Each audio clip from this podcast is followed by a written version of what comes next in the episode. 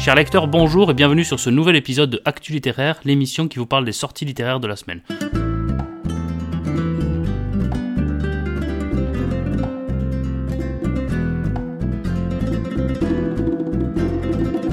Comme chaque fois, je vais vous parler des sorties histoire, manga et bande dessinée, et puis romans. Ensuite, je vais vous parler, moi, de mes lectures actuelles, et on terminera par une petite citation. Alors, on va commencer de suite avec la partie histoire. Premier essai dont je voulais vous parler, il est écrit par Jean-Louis Roch, il sort aux éditions des Belles Lettres et ça s'appelle Vivre la misère au Moyen Âge. Euh, ça va raconter euh, l'ancienne vie des Moyen Âge, la précarité, le chômage, les crises et les épidémies, comment les hommes vivaient ces misères. Et c'est intéressant parce que Jean-Louis Roch, ou Roche, je ne sais pas, il traque et il décrypte les mots, euh, les lieux communs, les proverbes, l'expression des sentiments, la honte, la pitié. Donc à travers tout ça, il va explorer donc la misère sous le Moyen Âge. Ensuite, aux éditions Perrin, rapidement, un livre écrit par Michael Bourlet, ça s'appelle Verdun 1916. Donc là, peu d'équivoque, ça va évoquer cette fameuse bataille de la Première Guerre mondiale. Euh, on va parler d'une autre guerre mondiale, celle que vit actuellement la France selon Michel Goya, et ça sort aux éditions Talendier dans leur collection texto, donc leur collection de poches. Euh, Michel Goya explique que depuis 1961, la France a mené 20 guerres sur 3 continents et 13 grandes opérations militaires de police internationale. Donc en fait, la guerre est aujourd'hui encore un état permanent de la France de la 5ème République.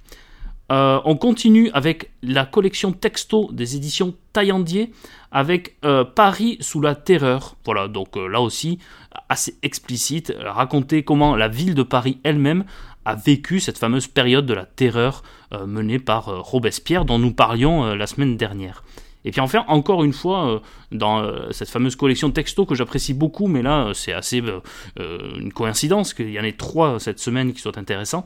donc les éditions de Talendier, encore une fois, le destin de Vidocq, vous savez, ce fameux brigand, bagnard, devenu policier sous le Premier Empire, et là, c'est écrit par Xavier Mauduit.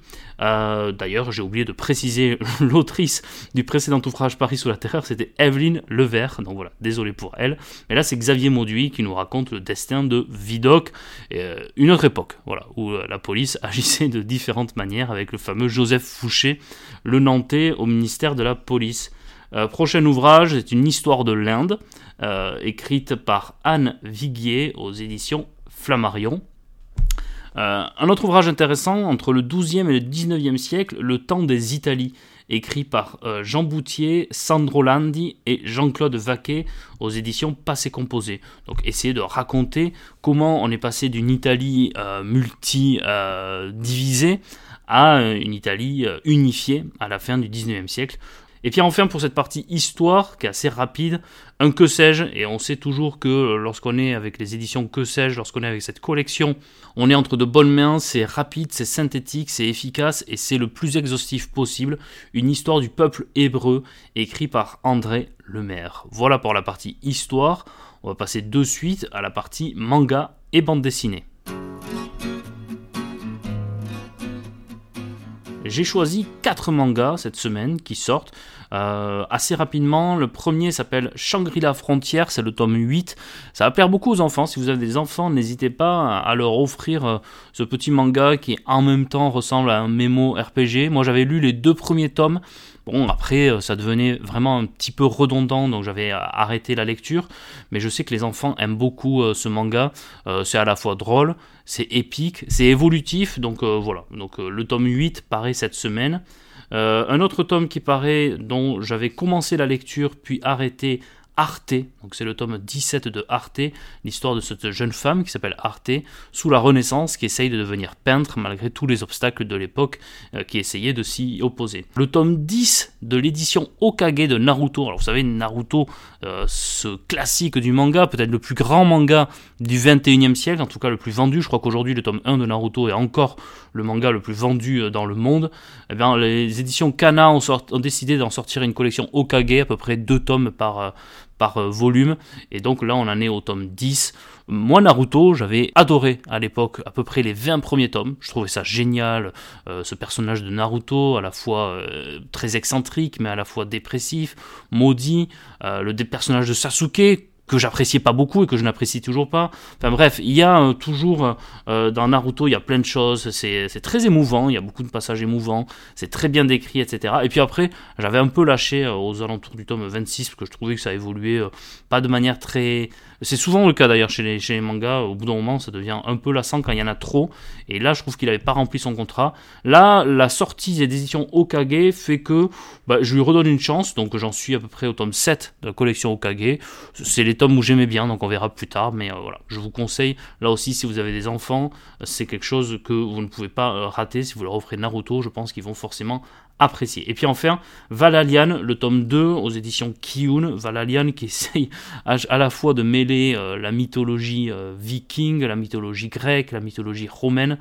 C'est très particulier. Le tome 1 était un peu brouillon, mais dans l'ensemble avait des pistes intéressantes. Donc moi, je vais essayer, en tout cas, le tome 2 plusieurs bandes dessinées, avec une première bande dessinée chez Bambou Édition, euh, l'édition Grand Angle, qui s'appelle Dans l'ombre.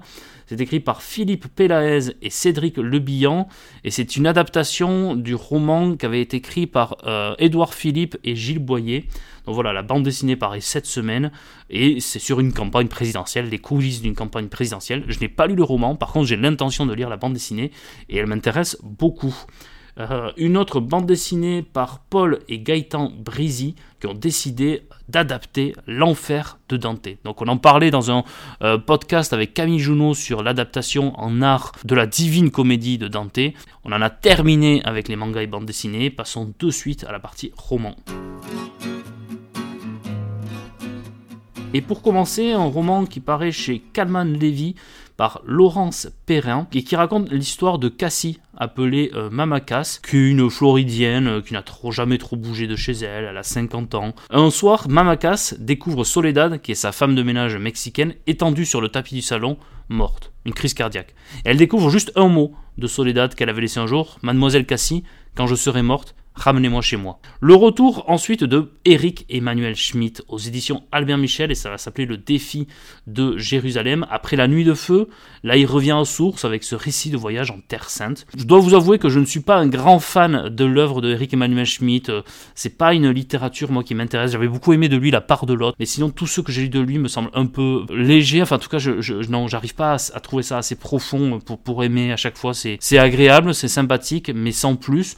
J'avais envie de euh, mentionner également la sortie aux éditions Gallimard en, euh, en la fameuse collection 2 euros qui sort quelques nouvelles de Guy de Maupassant et il faut lire Guy de Maupassant, c'est génial. Là, ce petit recueil s'appelle Conte au fil de l'eau. Prochain euh, ouvrage écrit par Denis Lehan c'est un Irlandais aux éditions Gallmeister qui est excellente pour sortir euh, la littérature anglo-saxonne. Ça se passe euh, dans la banlieue irlandaise et euh, on a Mary-Pat Fennessey qui mène une existence routinière. Sauf qu'un soir, Jules, sa fille de 17 ans, ne rentre pas à la maison.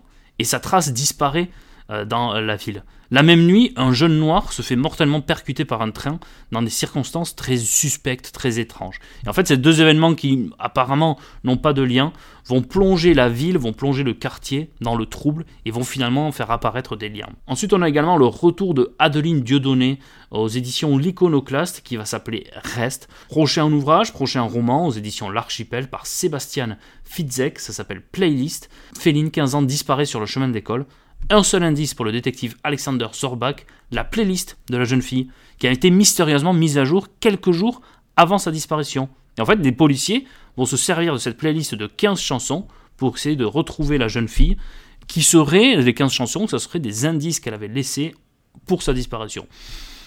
Bah, je trouve ça pas mal comme euh, scénario. Enfin, je sais pas, vous, ce que vous en pensez, mais euh, ça a l'air intéressant.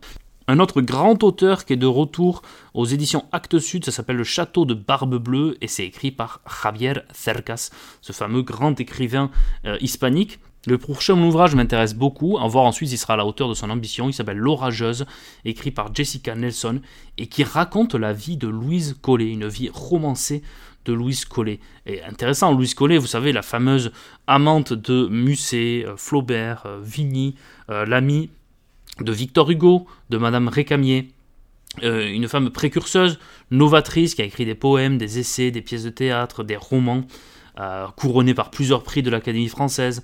Bref, une grande femme du 19e siècle, elle méritait un roman, à voir si celui-ci sera à la hauteur euh, de la femme qu'elle était. Et puis enfin, je ne pouvais pas ne pas mentionner le tome 3 de Capitale du Sud de Guillaume Chamanadjian qui vient clore sa trilogie de Capitale du Sud. Le tome 3 s'appelle Les Contes suspendus, puis on entendra enfin, ensuite, viendra la fin de la trilogie de Claire Duvivier qui écrit La Capitale du Nord, et donc sera clos définitivement ce cycle gigantesque de la tour de garde qu'ils écrivent à quatre mains, Capitale du Sud tome 1, puis Capitale du Nord tome 1, et ainsi de suite. Et c'est édité aux Forges de Vulcain. Là, on en a terminé à la partie roman. On va passer maintenant à mes lectures du moment.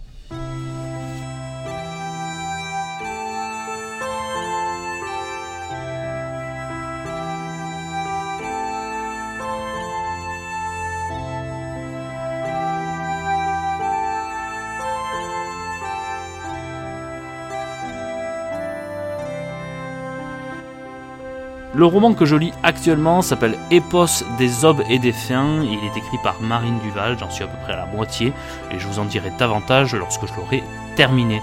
Je lis également un ouvrage historique écrit par Fadi El Hadj aux éditions Passé Composé sur la guerre de succession de Henri IV. Était-il si légitime que ça lorsqu'il récupère le trône de France euh, à la mort de Henri III. Je continue évidemment, et vous vous dites, mais quand est-ce qu'il va le finir? Est-ce qu'il va y arriver un jour? Oui, ça va être terminé un jour, mais je continue le monde comme volonté et comme représentation.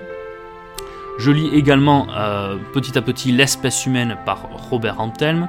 Et puis enfin, euh, un manga que je lis en collaboration avec euh, l'envers du manga, dont vous pouvez suivre euh, le podcast qui s'appelle Manga Club. C'est très intéressant. Si vous aimez les toutes petites parties dans lesquelles moi je parle de manga, je vous encourage vraiment à aller écouter son podcast parce que lui, son podcast est consacré uniquement au manga. Et semaine après semaine, on lit ensemble une série qui s'appelle Bakwan Reto, qui est super, qui est édité chez Kana sur les Bosozoku au Japon, ce phénomène des Bosozoku, des jeunes rebelles à. Dit comme ça, ça semble pas très intéressant, mais en fait c'est un ouvrage et c'est un manga que je trouve d'une profondeur incroyable sur l'adolescence et sur la jeunesse au Japon et sur son rapport, son trouble à la modernité et pas forcément son adaptabilité à l'évolution euh, du Japon telle qu'elle était euh, en place. Bref, c'est un très bon manga. On en est au tome 6 cette semaine avec l'envers du manga. Donc je le salue euh, par ce bien et j'espère que, comme la semaine dernière, il ne sera pas en retard sur notre lecture commune. Voilà. une petite citation peut-être pour terminer ce podcast comme d'habitude. Donc cette fois-ci, j'ai décidé de choisir une citation de mon roman préféré peut-être, Ramuncho de Pierre Loti. Chez les campagnards ou chez les gens du peuple, les petits drames profonds et intimes se jouent sans parole, avec des malentendus jamais éclaircis, des phrases seulement devinées et d'obstinés silences. Prenez soin de vous, lisez des livres, et puis à très bientôt pour un nouveau podcast des Mémoires d'Adrien. Au revoir